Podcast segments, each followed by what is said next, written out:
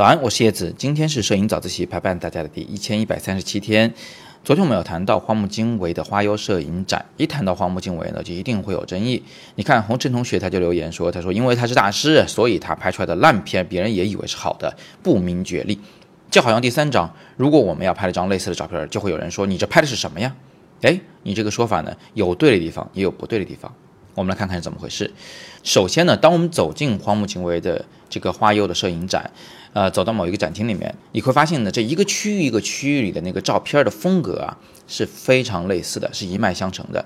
就像你说的这张啊，所谓的烂片，它在里面有很多呀。那在这个时候，你可能有些疑惑，然后再去读一下那个展览的一些简单的文字介绍的时候，你会发现，哦，他拍这些花不是为了表现这花的美，他是为了寄托他对妻子的哀思，所以他把那个花呢拍的特别的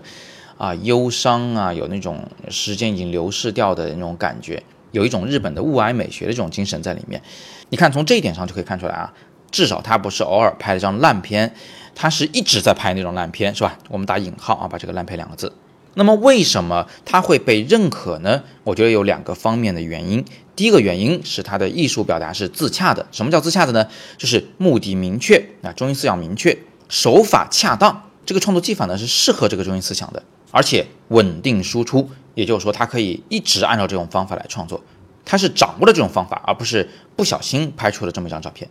我再重复一次：中心思想明确，技法恰当，并且持续输出。有了这三点，你就能构成一个自洽的艺术表达形式。那这是我们判断一个艺术作品、一个艺术家他是幼稚还是成熟的一个非常简单的标准。那除此之外，你一定要明白，他之所以在摄影圈里面具有一定的地位，不是那些不明觉厉的人能把他捧得上去的。他需要大量的、广泛的艺术圈里的从业人员的认可，而那些人他们创作过、阅读过各种形式的艺术作品。他们比我们真的是要厉害多了，所以在那些人面前，如果我们的观点和他们相左，他们认为好的，我们认为不好，我还是愿意相信他。